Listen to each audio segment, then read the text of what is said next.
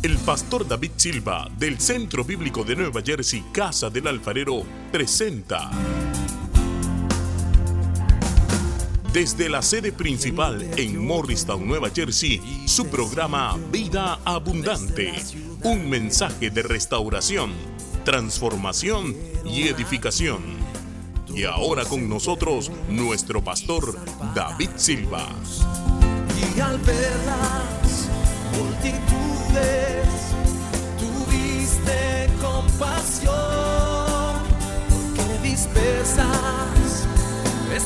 Leamos la palabra del Señor.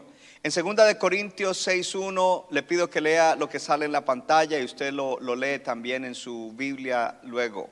Dice así, nosotros como socios de Dios trabajamos junto con Él. Y por eso les rogamos que no desaprovechen el generoso amor que recibieron de Él. Gloria a Dios. Mi tema hoy en la serie Expansión 2020, socios de Dios. Socios de Dios. Qué maravilloso lo que Dios está haciendo en la iglesia. Y Dios nos ha preparado para que de aquí en adelante nosotros podamos ver una expansión de su obra, de su reino. Yo quiero que usted abra su Biblia en el libro de Josué porque ahí vamos a trabajar eh, durante todo el mensaje, Josué capítulo 1, para que podamos movernos en esta dirección de la expansión y, entendamos cuál es la voluntad de Dios. Lo primero que debemos entender es que hablamos de la expansión de la obra de Dios, de la iglesia, el crecimiento, el avance, el ensanche. Pero cuando hablamos de eso estamos hablando que los miembros de la iglesia deben estar prosperando con la prosperidad de la iglesia. Si hay una expansión, si hay un avance, también el creyente a nivel personal debe estarlo haciendo. ¿Por qué? Vamos a mirar varias cosas en el día de hoy acerca de esto. Porque Dios, y estos son principios que los hemos hablado, pero que ahora los vamos a reafirmar y que ahora los vamos a poder vivir con mayor intensidad. Y quiero, antes de, de explicarle esas cosas y de entrar en dos puntos que voy a llevar a cabo, porque quizás el tercero no lo voy a usar, eh, es bastantes, son bastantes principios, comenzar contando una historia. Eh, la iglesia comenzó hace 20 años en Morristown. Hace como 18 años llegó una persona a nuestra iglesia. Esa persona llegó en una mala condición espiritual, emocionalmente estaba hecho pedazos y económicamente tampoco estaba bien.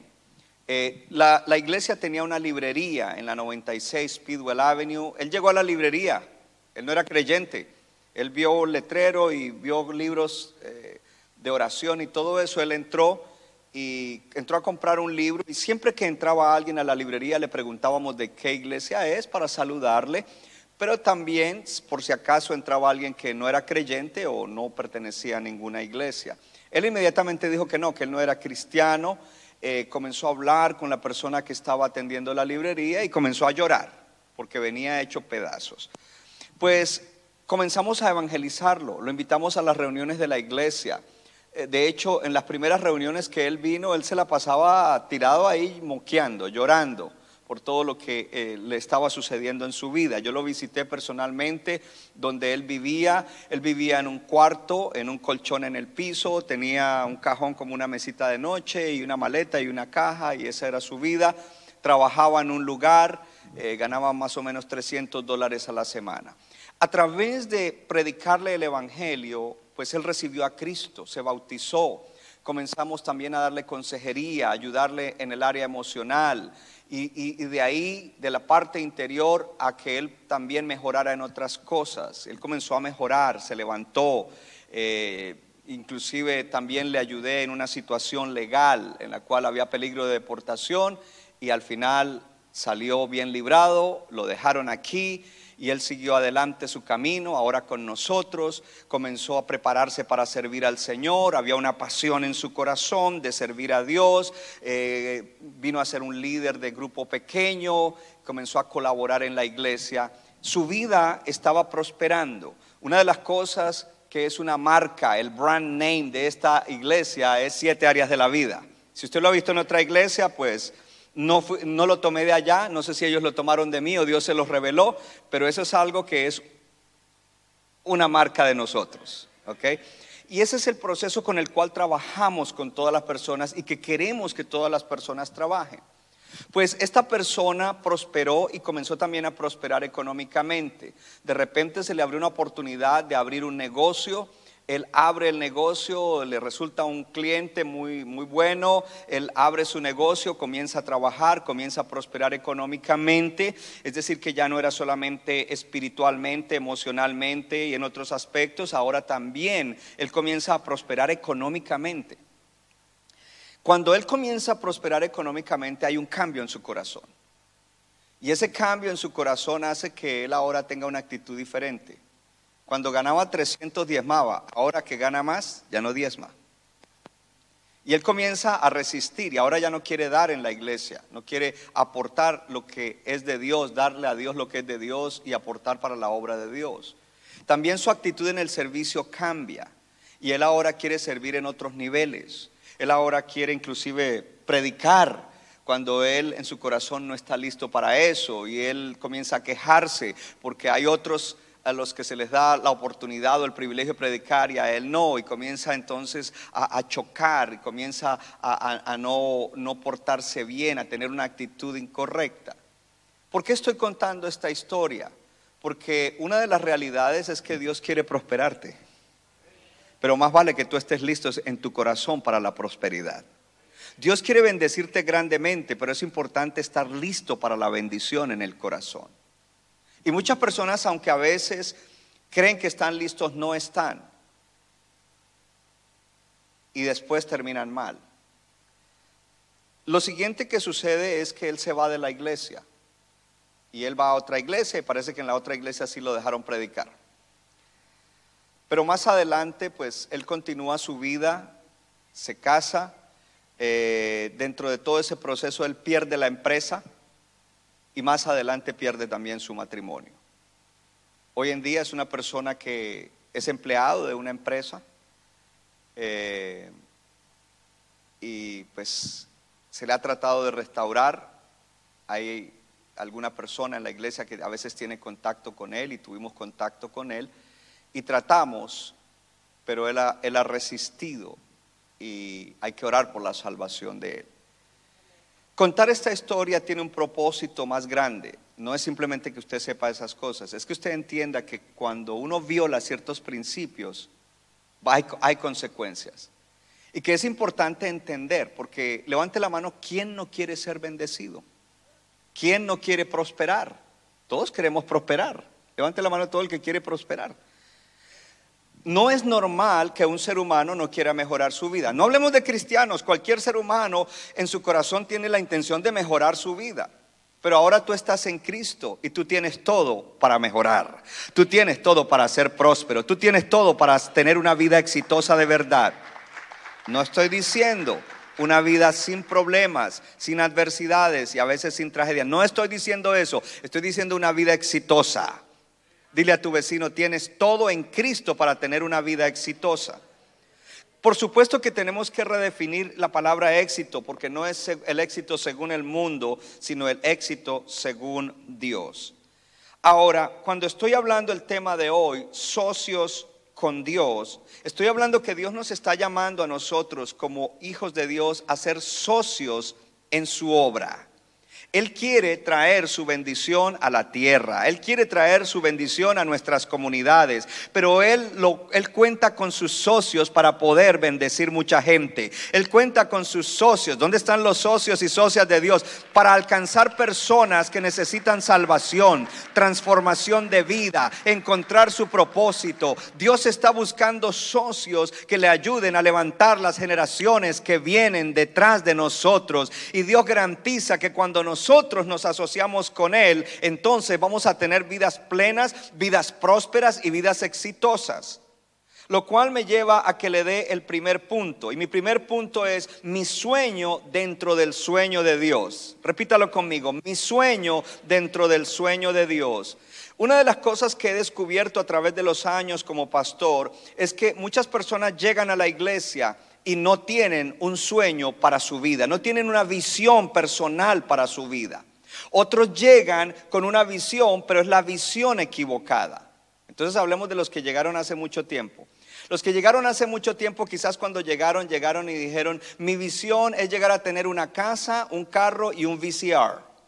Let me talk to the young people, VCR. El VCR es un aparato grandote así negro en el cual se meten unos cassettes grandotes donde están las películas con una cinta. Entonces el sueño de ellos era casa, carro y VCR. Otros llegaron después y dijeron casa, carro y Blu-ray. Eh, en el día de hoy llega la gente a la iglesia con un sueño y dice yo quiero casa, carro eléctrico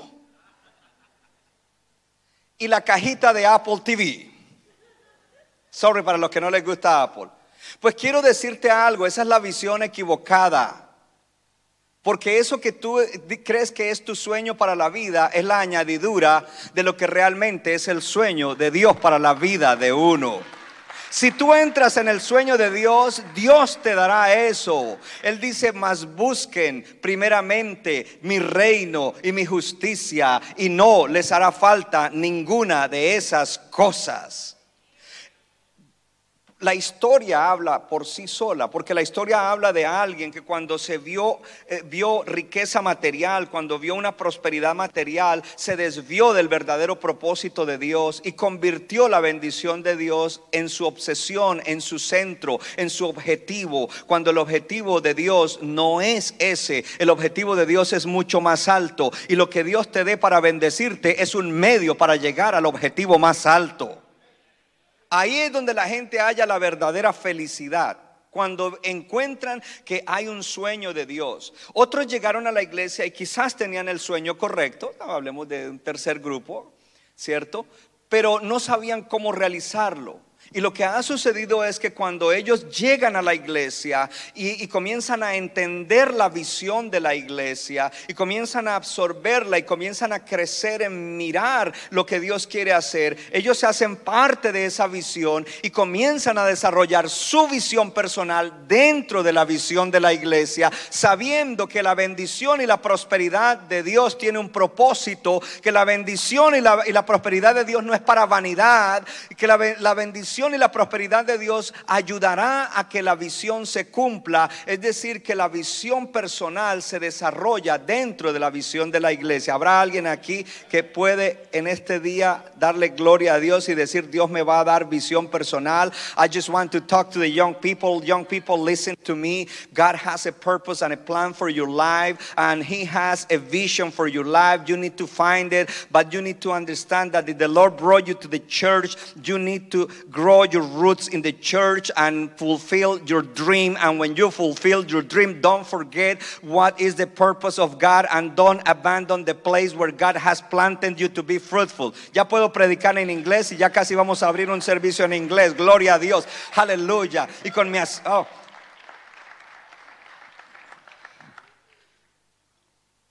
People love my European accent. ¿Cuánto le dan gloria a Dios? Así es de que Dios está convocándonos a que seamos socios de Él. Pero necesitamos entender el sueño de Dios. Porque si no entendemos el sueño de Dios, entonces vamos a estar tratando de buscar como meta en la vida lo que es un medio para lograr lo que realmente Dios tiene para nuestra vida. La vida en la tierra tiene un propósito. Dios tiene un propósito para cada uno. Es importante que si tú estás aquí, tú descubras eso y tú te alinees con eso y creas en eso, porque de lo contrario llegarás a los 87 y mirarás hacia atrás y vas a decir, si yo hubiera, y la peor palabra que existe cuando uno ha hecho algo o ha dejado de hacer algo y no le fue bien y sabe que falló, es decir, si hubiera, si hubiera no arregla nada. Entonces, antes de que llegues al si hubiera, lo que tienes es que levantarte y decir, lo voy a hacer ahora. Este es el tiempo de hacerme un socio de Dios. Este es un tiempo de creer a la visión de Dios. Porque la visión que Dios nos dio es la visión de alcanzar personas para que tengan un encuentro con Cristo, reciban salvación, sus vidas mejoren en la tierra, aseguren su eternidad y haciendo eso hacemos que el mundo sea mejor. Su pastor, este que está aquí hablándole, siempre ha tenido en el corazón la idea, el sueño, la visión de que cada persona que llega a la iglesia tiene que ser levantada a nuevos niveles de vida. Por eso me gusta lo que el profeta dice acerca de Moisés. El profeta dice acerca de Moisés que Moisés hizo subir a, su pueblo, al pueblo de Dios de Egipto. ¿Los hizo qué? Cuando nosotros fuimos salvos, salimos del Egipto espiritual, mi idea es que cuando usted ha salido del Egipto espiritual, hacerlo subir a niveles de vida que usted mismo quizás no ha pedido ni ha soñado porque es la voluntad de Dios. Pero para que eso suceda, usted tiene que alinearse con la visión de Dios. Usted tiene que alinearse con el propósito de Dios colectivo, porque Dios no bendice individuos, Dios bendice miembros del pueblo de Dios que están alineados con su visión.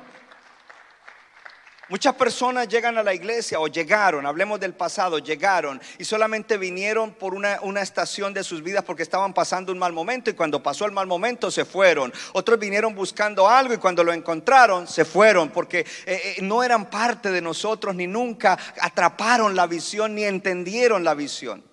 Quiero decirle algo, entender la visión no es de un día para otro. Young people, you need to study the vision, pray with the vision, think about the vision, talk about the vision, because your understanding of the vision probably is not complete.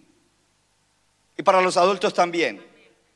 Especialmente si tú llevas relativamente corto tiempo en la iglesia, tú oyes eso y oyes luego la, parafrase grande de la visión y, te gusta y parece bonito y algunas cosas dice, algunas cosas pues no me llama mucho la atención, pero cuando tú empiezas a entender la visión, tú dices, wow, esto es diferente. Oh, yo me enamoré de la visión de la iglesia y una de las cosas que les he enseñado a ustedes es que no todo el mundo tiene que tener una visión grandota, porque si todos tuvieran visión grandota, una macro, entonces no habría, no, no habría gente que siguiera esa visión pero Dios le da a un hombre una visión macro para que otros desarrollen esa visión con él y dentro de esa visión ellos sean bendecidos y desarrollen su propio sueño, el que Dios les ha dado para la vida. Y sabe que no importa la edad, yo le hablé a los jóvenes en inglés, pero no importa si tú eres el más adulto aquí, para ti también es, porque Dios no tiene límite. Dios llamó a Moisés cuando tenía 80 años. Hello. Así de que, ay, pero yo ya estoy volteando la esquina. No, no estás volteando la esquina. Vas a ser verde y vigoroso como los árboles. Gloria a Dios. Dice la palabra de Dios que los, hijos de Dios, aún en su vejez, serán fuertes, verdes y vigorosos. A, alguien que tiene unos cuantos años tiene que decir amén y amén y amén. Lo recibo en esta mañana, recibo esa palabra. Entonces mi primer punto, mi sueño dentro del sueño de Dios. Tú prosperarás con la prosperidad de la obra de Dios. Es decir, que cuando la obra de Dios prospera, tú prosperas a nivel personal. Cuando hay alguien que no entiende la visión, dice, a mí no me importa si la iglesia crece, a mí no me importa si, si hay suficiente gente para atender los niños, a mí no me importa si hay suficientes líderes, a mí lo único que me importa es llegar y que me den una palabra y que oren por mí y mejorar mi vida. Esa no es la actitud con la cual Dios te quiere bendecir. La actitud con la cual Dios nos quiere bendecir es que tú quieras la prosperidad de la obra de Dios.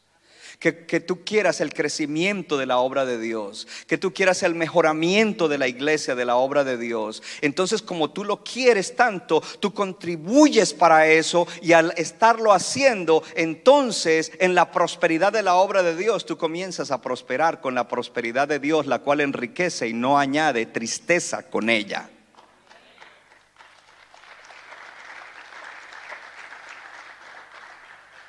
Entonces algunas personas tienen problema con el término prosperidad.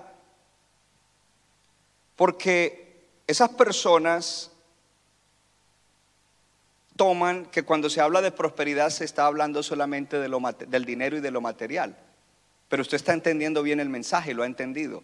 Que aquí no estamos haciendo un énfasis en eso y por eso son siete áreas en la vida. A ver, voy a repetir eso porque hubieron tres amenes y, hay un montón de gente en otros países dirán, ese pastor solo habla de lo material. Cuando usted oiga a alguien que dice su pastor solo habla de tal cosa, dile mentiroso. Él habla de la renovación de la mente, él habla del pecado, él habla de la santidad, él habla de la lucha contra el pecado, él habla de una buena vida emocional, él habla de, de matrimonio, él habla de la crianza de los hijos, él habla de todas las cosas. Porque si no lo hiciera, estaría mal. Y si alguien está en un sitio donde solo le hablan de una cosa o de dos, corre de ahí por tu vida. Ahora, ¿por qué debo hablar esto? Porque la fe viene por el oír y el oír por la palabra de Dios. Si tú no oyes esta palabra, tú no tienes fe para recibir lo que esta palabra te está dando. Y yo te estoy dando una palabra hoy en la cual Dios dice, quiero que haya una expansión de mi obra. Y dentro de la expansión de mi obra, yo voy a hacer que mi pueblo prospere, que mis hijos y mis hijas, que mis socios y socias de la expansión de mi obra también tengan expansión a nivel personal. Porque cuando la obra prospera, los que son comprometidos con esa obra prosperan. Y ahí entra entonces una enseñanza con un balance bíblico. Leamos entonces en el libro de Josué. Josué ha sido uno de mis libros favoritos. Las personas que llevan años en la iglesia saben que todo el tiempo vivía predicando de Josué. Y que por muchos años el tema del año siempre era siguiendo una secuencia con José, con Josué. Algunos se convirtieron con Josué. O se hicieron miembros de la iglesia porque oyeron un mensaje sobre Josué. Leamos en el capítulo 1, dice, aconteció después de la muerte de Moisés, mi siervo, siervo de Jehová, que Jehová habló a Josué, hijo de Nun, servidor de Moisés, diciendo, mi siervo Moisés ha muerto. Ahora pues levántate y pasa este Jordán, lea en voz alta, tú y todo este pueblo a la tierra que yo les doy a los hijos de Israel. El Señor llama a un hombre para que pastoree o lidere su pueblo y le dice, pasa tú, y no le dijo, pasa tú y tu familia y los más cercanos a ti y disfruten de la promesa que yo tengo, de la bendición que yo tengo, de la mejor vida que hay allá en la tierra prometida, donde hay leche y miel, donde ustedes establecerán bien sus hogares, sus casas, sus comunidades, porque esa era la idea. No, él no le dijo eso. Él le dijo, pasa tú y todo este pueblo. Quiere decir que la promesa es no para una persona, sino para todo el pueblo. ¿Dónde está el pueblo de Dios en el día de hoy? Porque es para, para todos nosotros. Pasa tú y todo este pueblo a la tierra que yo les doy a los hijos de Israel. Es una promesa. Ellos todavía no las tienen, pero dice, yo se las doy. Ya es de ustedes. La, bendición ya es de ustedes. Pero ahora ustedes tienen que levantarse y obedecerme y andar por fe para que pasen y lo hagan. Versículo 3. Yo les he entregado. Ellos no habían pasado al otro lado y él les dijo que ya se las había entregado. Yo les he entregado, como lo había dicho a Moisés, todo lugar que pisare la planta de vuestro pie, desde el desierto del Líbano hasta el gran río Éufrates, toda la tierra de los Eteos, hasta el gran mar donde se pone el sol, será vuestro territorio. Él les está diciendo todo lo que Él les va a dar, tierra prometida. Algunas personas toman lo de el pueblo de Israel yendo hacia la tierra prometida, como decir, oh, entrar a la tierra prometida es un sinónimo de ir al cielo. Y yo estoy en desacuerdo con eso, porque para que ellos entraran en la promesa de Dios y en la bendición de Dios, ellos tendrían que entrar y conquistar. Cuando tú llegues al cielo no tendrás que conquistar nada. Dile a tu vecino, cuando llegues al cielo no tendrás que conquistar nada. Dígale, lo que quieras lograr en la tierra, lo tienes que conquistar aquí. a través de tener la buena batalla de la fe. Y hoy estás recibiendo una palabra que te empodera para que tú te levantes a que conquistar las cosas que Dios tiene para ti.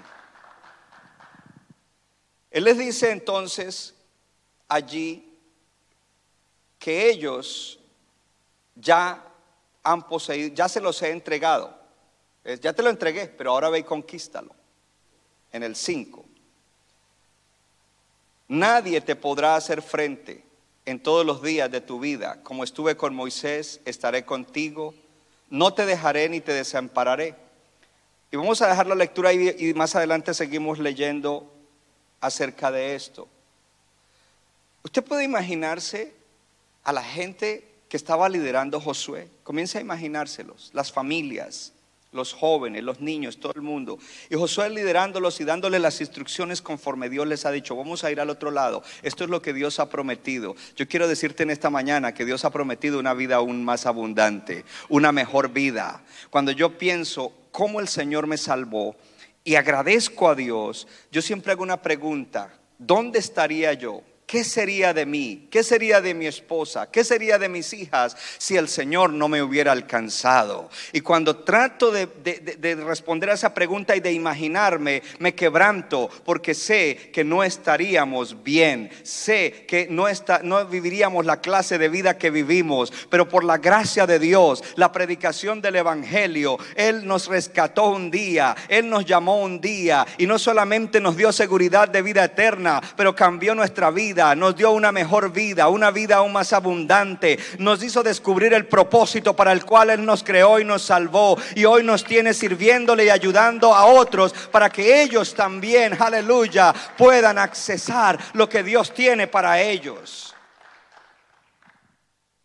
Qué bueno que uno pueda detenerse y pensar de esa manera, porque es la voluntad de Dios que su pueblo se hagan socios de Él, que ellos colaboren en la obra de Dios y que en la colaboración que ellos realizan de la obra, en la obra de Dios, sus vidas prosperen. Porque a veces nosotros tenemos la idea de, en esta época de mi vida yo no tengo mucho tiempo, entonces no puedo ayudar mucho. En esta época de mi vida yo tengo este problema y este otro issue aquí, entonces yo no, no creo que pueda ayudar mucho. Eh, eh, en esta época de mi vida estoy muy ocupado con otras cosas y no puedo. Pero eso no es verdad. Mi esposa y yo, desde el momento en que nos convertimos, y aquí voy bien porque en Morristown a veces el tiempo me, me apremia, ahorita les voy a dar un testimonio de algo maravilloso. Desde que nos convertimos, eso fue algo loco porque nuestro matrimonio se iba a destruir. Ella encuentra un papelito en un laundry de una iglesia cristiana donde ponen los números de teléfonos. Ella arranca el papelito del número, ella llama allá, se va con mis hijas Diana y Stephanie que estaban bien pequeñitas. Cuando ellas llegan de la iglesia, llegan diferentes. Y comienza domingo tras domingo a irse para allá con, con las chicas y yo las veía que llegaban diferentes. Y un día le dije, yo quiero ir a ver a dónde estás metiendo mis hijas. Y ese día fui de mala gana y me senté eh, hasta mal vestido como para ofender.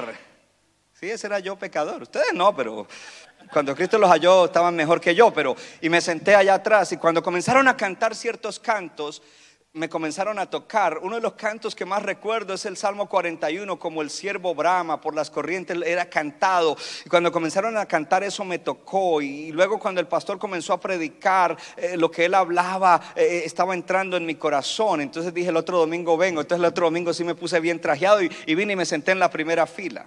Era una, congregación pequeña eh, dentro de una iglesia americana que querían ayudar a que los hispanos levantaran algo.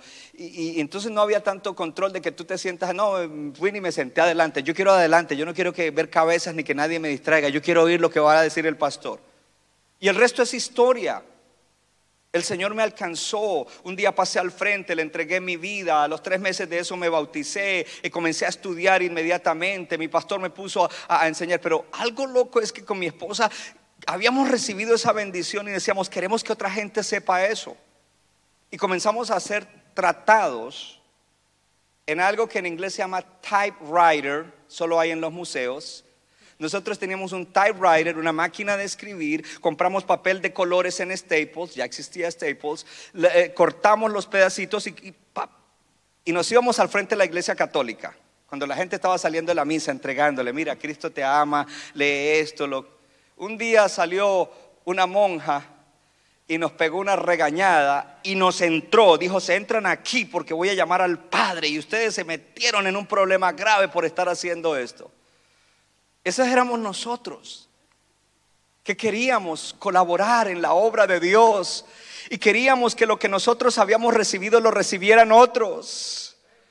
O habrá alguien que dice, yo quiero que la bendición de Dios llegue a otros. Colaborar, ser colaboradores.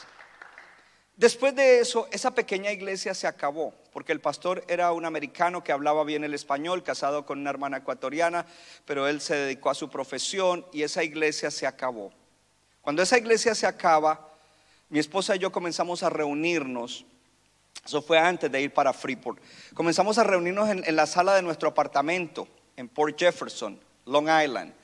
Y comenzamos a reunirnos allí y, a tener nuestro propio servicio.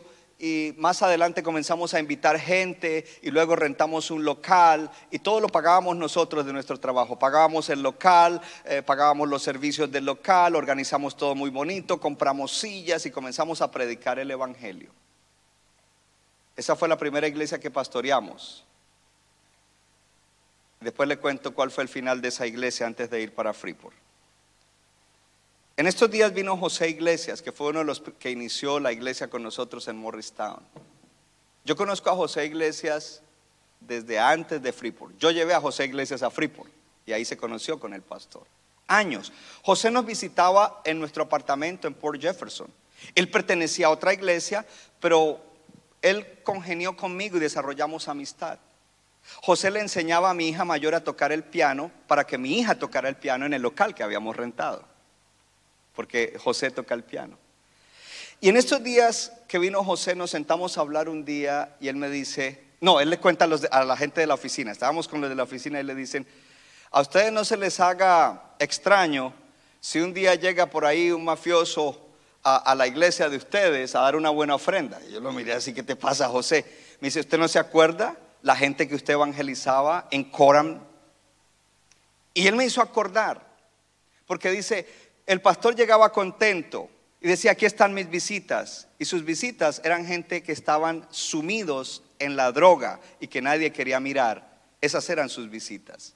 Y me hizo acordar que yo iba en Coram, y Coram era un pueblo muy malo, no sé cómo será ahora, donde habían casas de drogas. Y yo iba solo y me metía a esas casas y sacaba gente y las traía a la iglesia. Inclusive recuerdo dos personas. Uno era un- un- una persona de Cali, que era novio con una chica coreana. Y cómo yo fui y los saqué de esa casa. Y cómo a veces ellos me llamaban a la hora que fuera, estoy en una crisis, necesito que venga a orar por mí. Y yo me metía en unas casas donde tú abres la puerta y suena... Y, y cuando no hay sino un bombillito allí colgando y uno entra y no ve nada y buscando, hey, hey, ¿dónde estás? ¿Dónde estás? Para poder ir y orar por ellos. Cuando usted ve hoy a dónde vamos, usted tiene que pensar también en los comienzos. Porque a veces nosotros queremos colaborar, pero queremos colaborar en cosas grandes y en cosas extraordinarias. Más vale que nosotros comencemos a colaborar, a ser socios de Dios en cosas pequeñas, gloria a Dios, para que Dios nos vaya promoviendo a cosas más grandes. Y un momento, un momento, un momento, algo importante es que Dios quiere que nosotros lo que hagamos, lo hagamos por amor a la gente. Oh, gloria, que, que amemos la gente y que por amor a la gente entonces nosotros podamos colaborar en el ministerio, en la obra, en el crecimiento de la obra de Dios. Esos fueron los comienzos y me alegró mucho que José me recordara eso y dije, wow, yo sí que era loco, gloria a Dios, pero era una locura en el espíritu, era una, una locura de, de- de- de- ayudar gente, de querer que la gente se salvara. Yo quiero que usted se contagie de eso y diga, yo quiero ser un socio de Dios.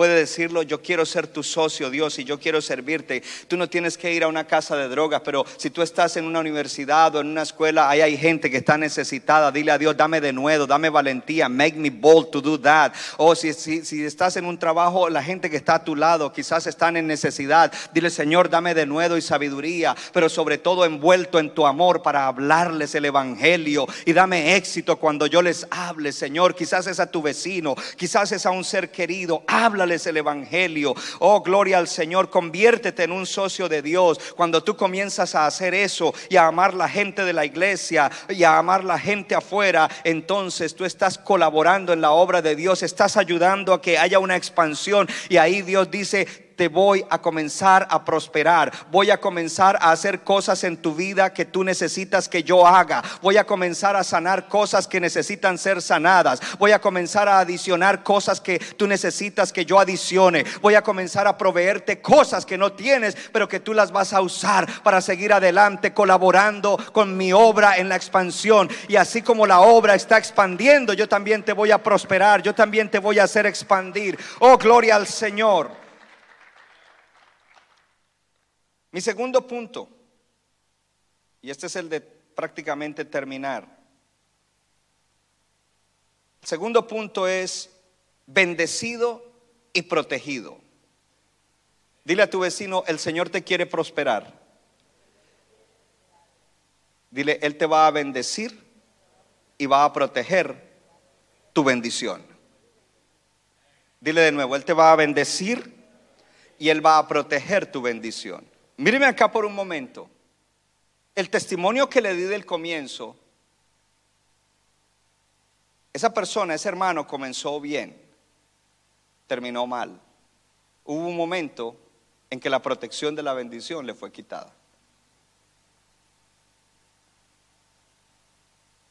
Leemos entonces en el libro de Josué. En Josué 1.5 dice, Nadie te podrá hacer frente en todos los días de tu vida. Como estuve con Moisés, estaré contigo, no te dejaré ni te desampararé. Cuando hablamos de que Dios te quiere bendecir y cuando tú eres un socio de Dios, para que su obra prospere, para que haya expansión, Él te va a prosperar y te va a expandir a ti. No estamos diciendo que no vas a tener luchas, que no van a haber ataques, que no van a haber situaciones difíciles. Diga conmigo, los va a haber. De este lado de la eternidad siempre habrá lucha. Siempre habrán situaciones difíciles, siempre habrá situaciones que afligen, siempre el enemigo también se levantará para tratar de desviarnos del propósito de Dios. Oh, créeme, el enemigo no descansa, el diablo no descansa, el, enemigo no quiere tus finanzas, el enemigo no quiere tu carro, el enemigo no quiere tu negocio, el enemigo quiere es que tú no cumplas el propósito de Dios y por eso toca esas cosas para distraerte, desviarte y sacarte del camino. Pero si tú tienes tu corazón firme en el Señor, no hay nada que te haga mover. Además, cuando tú estás trabajando en la obra de Dios, cuando tú eres un socio de Dios, Dios dice, yo voy a bendecirte y voy a proteger tu bendición así como lo hice con Josué, que Josué le di la promesa y la promesa es nadie te hará frente. Vendrán los enemigos contra ti, pero ellos no tendrán éxito. Tratarán de hacerte daño, pero no tendrán éxito. Tratarán de robarte, pero no tendrán éxito. Tratarán de hacerte daño, pero no tendrán éxito. Porque así como yo estuve con Moisés, ¿y por qué le dice a Josué Moisés? Porque hacía unos años Moisés se había muerto y Josué era el escudero de Moisés. José, Josué era el que subía con Moisés a la montaña, le decía, quédate, quédate. No, no, no, y él se iba con él. Josué era el que le cargaba el maletín al que era el pastor anterior, Moisés. Entonces le dice el Señor, ¿te acuerdas cómo yo estaba con Moisés? ¿Te acuerdas cómo yo manifestaba mi presencia a él? ¿Te acuerdas cómo yo le hablaba y él profetizaba y lo que él profetizaba yo se lo había dado y se cumplía? ¿Te acuerdas cómo yo lo bendecía? ¿Te acuerdas cómo mi presencia hacía que su rostro brillara? Así como yo estuve con Moisés, así yo voy a estar contigo. Y si yo estoy contigo, ¿quién contra ti? Puede que se levante el enemigo y de hecho se va a levantar, pero si yo estoy contigo, ¿quién contra ti? Oh, tremendo eso. Y le dijo, no te dejaré. No te dejaré, yo no te voy a dejar, yo siempre voy a estar contigo y no te desampararé, yo siempre te voy a proteger. Entienda algo, cuando usted está como socio de Dios, expandiendo la obra de Dios, usted tiene bendición y tiene protección. Entonces tengo que pensar por un momento en Abraham. Pensemos en Abraham. Dios llama a Abraham. Abraham deja su tierra, su parentela, una obediencia tremenda. Se va a cumplir el propósito de Dios. Tiene una situación en la cual él tiene que ir a rescatar a su sobrino Lot. Hay una guerra contra unos reyes. Una guerra que él no podía ganar, pero Dios le dio la victoria. Porque eran cinco ejércitos y él gana la batalla. Te doy otro principio. Cuando tengas una batalla espiritual, no te aflijas, porque después de la batalla vas a tener botín.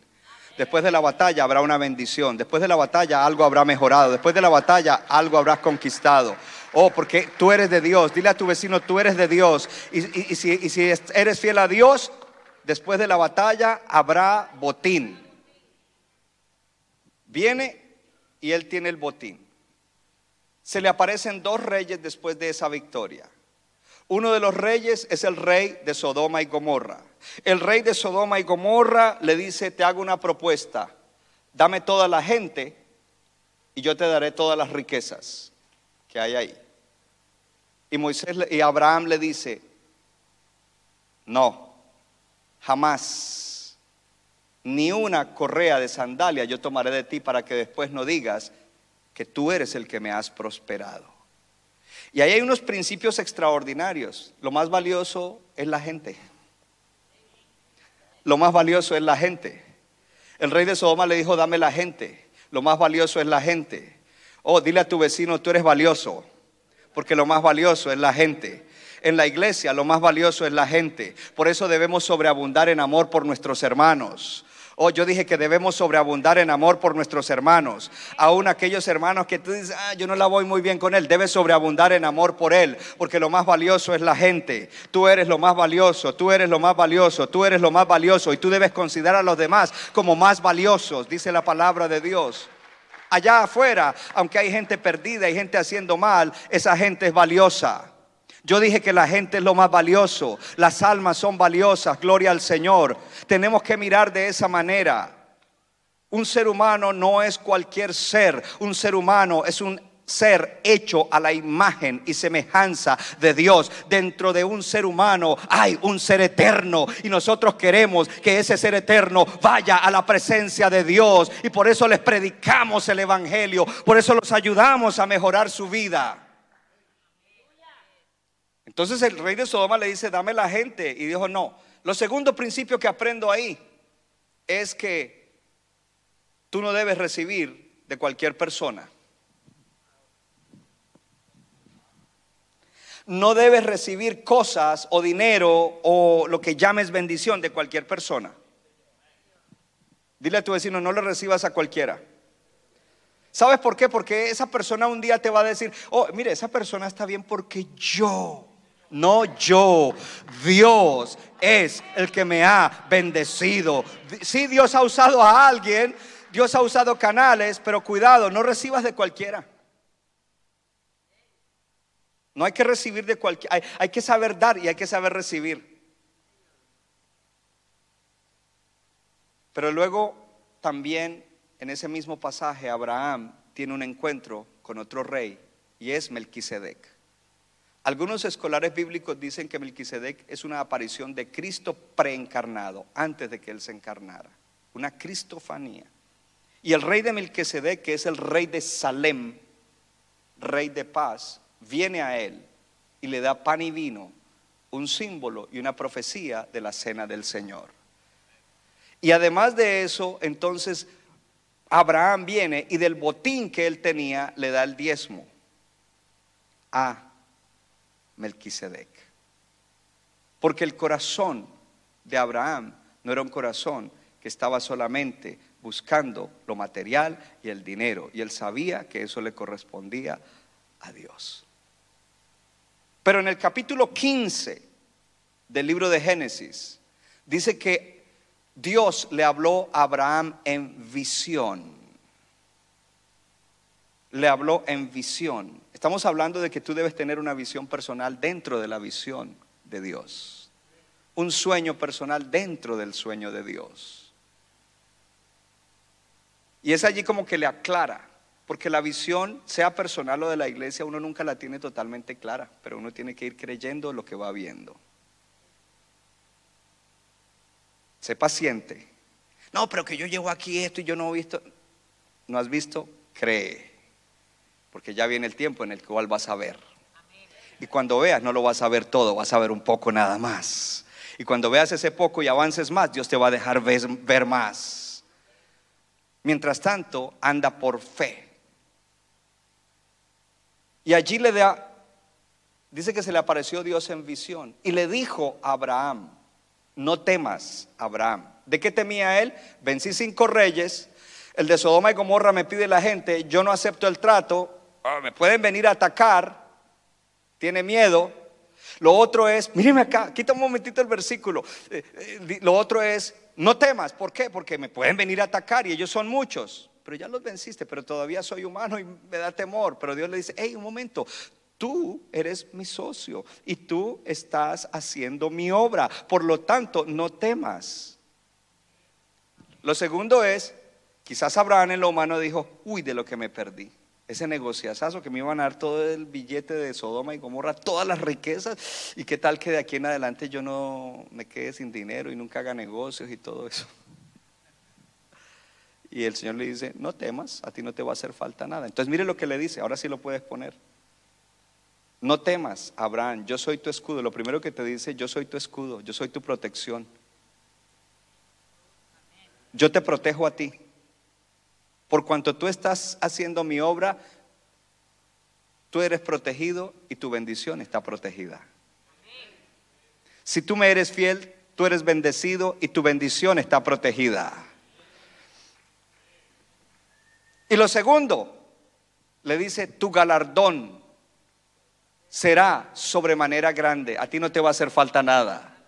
Todo lo que necesitas yo te lo voy a dar. Tú necesitas una beca para tu hijo en la universidad, no te preocupes, yo te la voy a dar. Tú necesitas eh, un capital para abrir un negocio, no te preocupes, yo voy a hacer que alguien te lo financie y sin intereses. Tú necesitas ah, ah, que tu matrimonio mejore, no te preocupes, yo voy a traer el consejo correcto y voy a tocar el corazón de tu cónyuge y tu matrimonio va a estar bien. Tú necesitas X, Y o Z, no te preocupes, que tu galardón será sobremanera grande, porque tú eres mi socio, tú eres mi socia y yo bendigo a los que están expandiendo mi obra. Oh, gloria al Señor.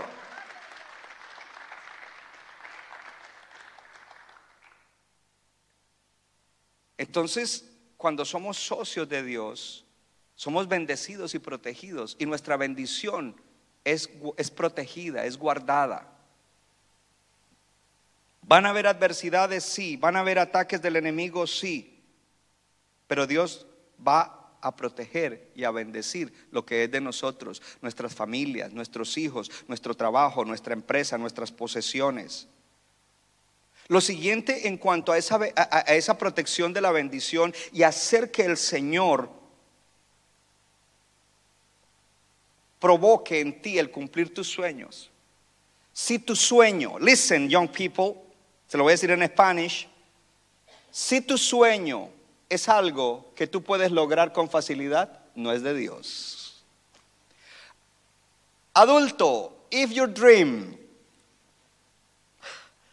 is something that you can accomplish with your own strength and ability, that is not from God. Ya casi predico en inglés. Uh, gloria a Dios. Porque Dios garantiza que aquellos que lo que hacen lo hacen por amor a Él, para la gloria de Él, por amor a la gente y para bendición de la gente, no solamente Él los protege y los bendice, Él hace que ellos superen sus limitaciones. Dile a tu vecino, Él hará que tú superes tus limitaciones. Dile, Él hará que tú superes tus limitaciones. Hay una probabilidad de que me ponga emocional en unos minutos. La gente que me conoce de cerca, mi familia y quizás alguien que me conozca bien de cerca, más íntimamente, sabe que yo, David Silva, tengo muchas limitaciones. Y si tú conocieras mis limitaciones, tú dirías, ¿y cómo el pastor puede hacer eso? ¿O cómo el pastor puede hacer aquello? ¿O cómo el pastor puede hacer lo otro? Y la respuesta es bien fácil. No yo, sino la gracia de Dios. Porque cuando uno está como socio de Dios, Dios hace que superemos nuestras limitaciones. Y le doy un ejemplo, sin detalles. No sé, quizás en un tiempo, no sé si serán meses o años, podré compartir cosas. Nunca he compartido cosas de, mira, hermano, esta es mi limitación. Quizás algún día Dios me da permiso de hacerlo, lo haré. Lo único que quiero es que usted observe eso. Hoy usted me ve como un concejal de la ciudad donde vivo, en Morristown. Si usted conociera mis limitaciones, usted diría, ¿y el pastor cómo puede hacer eso? Vuelvo y le digo, no yo, sino la gracia de Dios. Porque si fuera en mi propia capacidad, yo no podría hacerlo y no hubiera corrido por segunda vez. Dile a tu vecino, Dios hará que tú superes tus limitaciones para que logres el sueño que tiene para tu vida. Mantente fiel en la expansión de su obra y vas a ver la gloria de Dios en tu vida, su gracia sobrenatural derramada sobre ti. ¿Le profetizaste?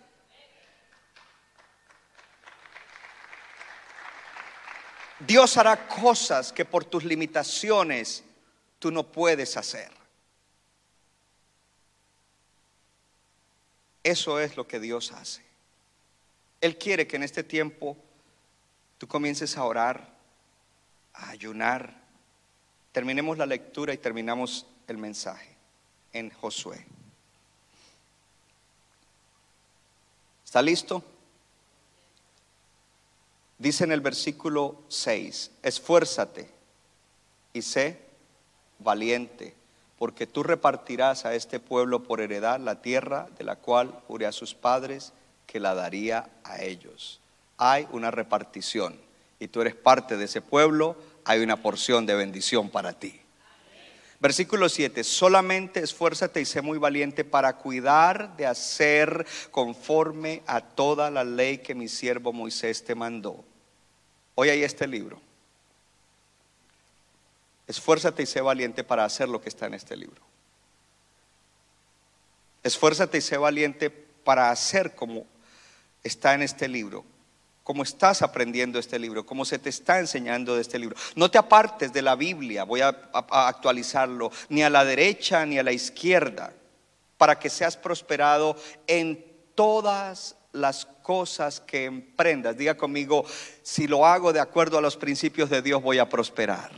Diga con la prosperidad que enriquece y no añade tristeza con ella. Dígalo de nuevo, con la prosperidad que enriquece y no añade tristeza con ella. Y cuando, cuando yo hablo de enriquecer, no estoy hablando solo de enriquecer materialmente, te enriquece en tu vida personal. ¿Qué más dice? Para que seas prosperado en todas las cosas que emprendas. Tú tienes que emprender algo. Es tiempo de emprender algo. Centro Bíblico de New Jersey, Casa del Alfarero, presentó su programa Vida Abundante. Si usted desea obtener más información y lo último que acontece en nuestro ministerio, visítenos en el internet www.centrobibliconj.org.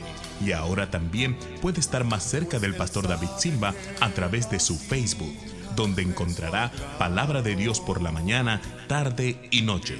Búsquelo en Facebook como Pastor David Silva. No se equivoca, le da forma al barro para Somos vasos de su agrado